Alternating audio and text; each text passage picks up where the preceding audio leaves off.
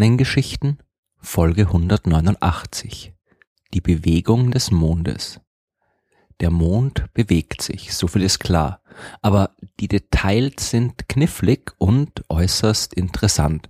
Der Mond bewegt sich um die Erde herum, das wusste man schon immer. Was man erst so richtig im 17. Jahrhundert verstanden hat, war allerdings die Tatsache, dass das beim Mond wirklich etwas Besonderes ist. Bis dahin war man ja der Meinung, alle Himmelskörper würden sich um die Erde bewegen, nicht nur der Mond. Der Mond bewegt sich natürlich auch mit der Erde gemeinsam um die Sonne. Und all das macht seine Bewegung ziemlich kompliziert. Der Mond braucht für eine Runde um die Erde ungefähr einen Monat.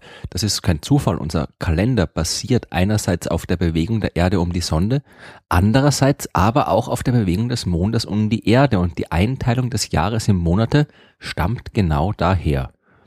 Heute ist die Dauer eines Monats aus historischen Gründen vergleichsweise willkürlich auf 28, 29, 30 oder 31 Tage festgelegt.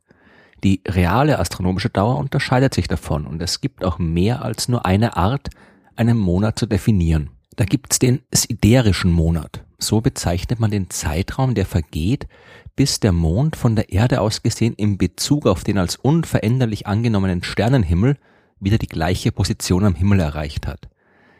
Der beträgt 27 Tage, 7 Stunden, 43 Minuten und 11,6 Sekunden. Das ist kürzer als der synodische Monat, der in Bezug auf die Position der Sonne gemessen wird.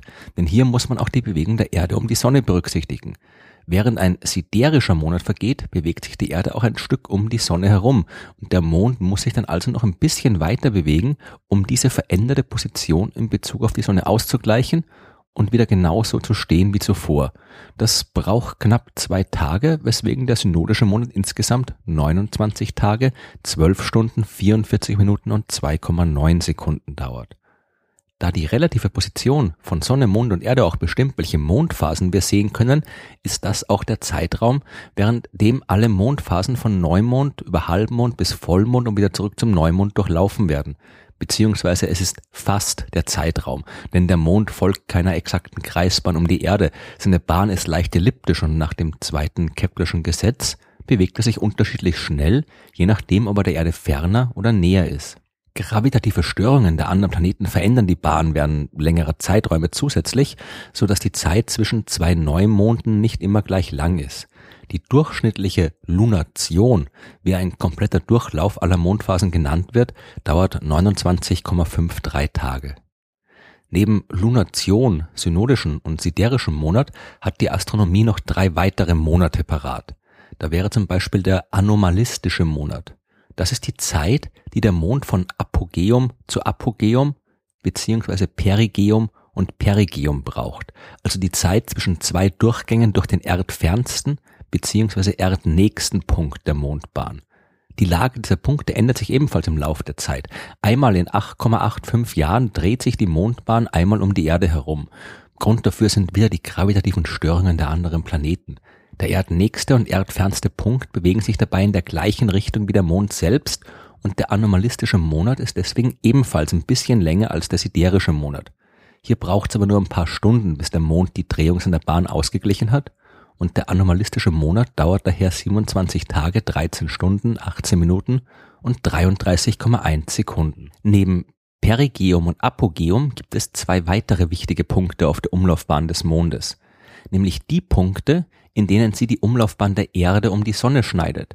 Die Bahn des Mondes ist um wenig mehr als fünf Grad gegenüber der Erdbahn geneigt und die beiden Schnittpunkte werden in der Astronomie Knotenpunkte oder auch Drachenpunkte genannt.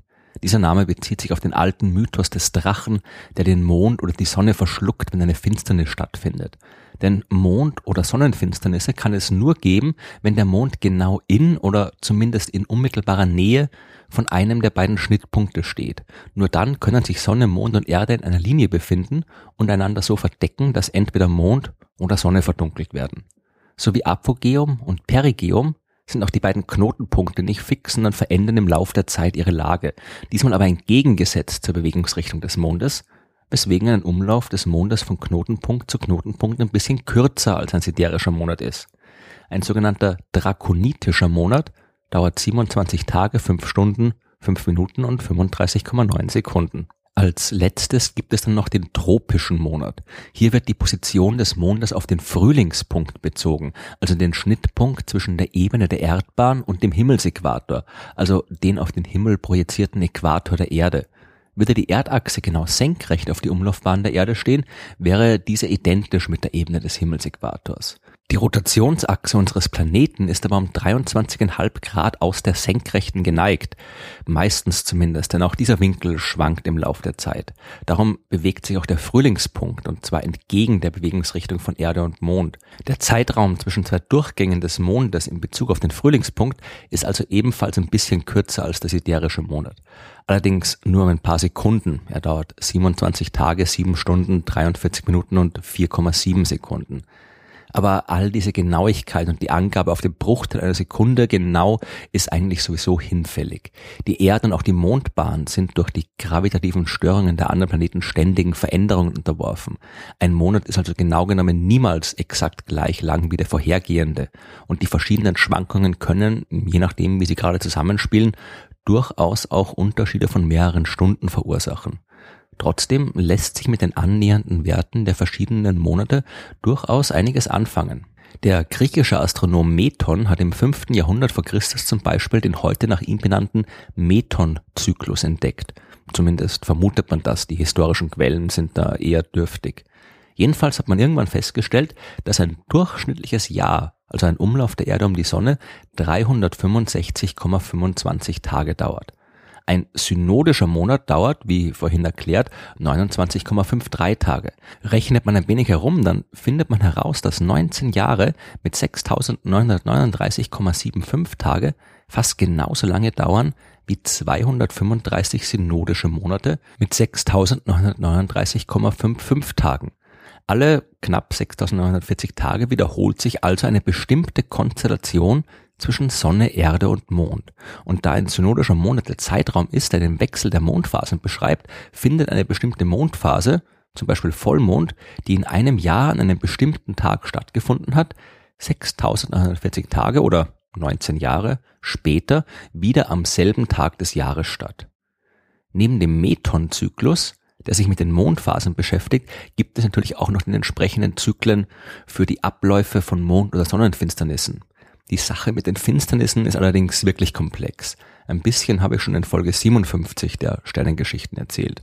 Kurz zusammengefasst, Sonne oder Mond können sich nur dann verfinstern, wenn sie exakt in einer Linie mit der Erde stehen. Das kann nur passieren, wenn der Mond gerade in unmittelbarer Nähe eines der beiden Knotenpunkte steht. Außerdem muss dann aber auch noch gerade Voll- oder Neumond herrschen. Ist Vollmond, dann steht die Erde genau zwischen Mond und Sonne und der Erdschatten verdunkelt den Mond. Ist Neumond, dann steht der Mond zwischen Sonne und Erde und es gibt eine Sonnenfinsternis. Wie schon gesagt, verändert sich die Position der Knotenpunkte beim Lauf der Zeit. Steht der Mond in einem Jahr an einem bestimmten Tag im Knotenpunkt und gibt es eine Finsternis, dann erreicht der Mond im folgenden Jahr den Knotenpunkt schon knapp zehn Tage früher. Dann passt die Konstellation nicht mehr so ganz und es wird eventuell keine Finsternis mehr geben, höchstens noch eine partielle Bedeckung. Man kann wieder das gleiche Rechenspiel anstellen wie beim Metonzyklus. 242 drakonitische Monate, die ja in Bezug auf die Knotenpunkte gemessen werden, sind ziemlich genau gleich lang wie 223 synodische Monate, die die Mondphasen beschreiben. Dieser Zeitraum entspricht 18 Jahren und 11,3 Tagen und so lange dauert's, bis der Mond nicht nur wieder dieselbe Position in Bezug auf Sonne und Erde, sondern auch zum Knotenpunkt einnimmt. Sonnen- und Mondfinsternisse wiederholen sich also nach 18 Jahren und 11,3 Tagen und diese Periode, die auch Saros-Zyklus genannt wird, die wurde schon im Altertum bei den Babyloniern zur Vorhersage von Finsternissen benutzt. Die stimmt allerdings nicht exakt. All die verschiedenen Störungen, Schwankungen und anderen Variationen führen zu Abweichungen. Und über die Mondbahn selbst gibt's auch noch jede Menge zu sagen. Aber das hebe ich mir für eine andere Folge der Sternengeschichten auf.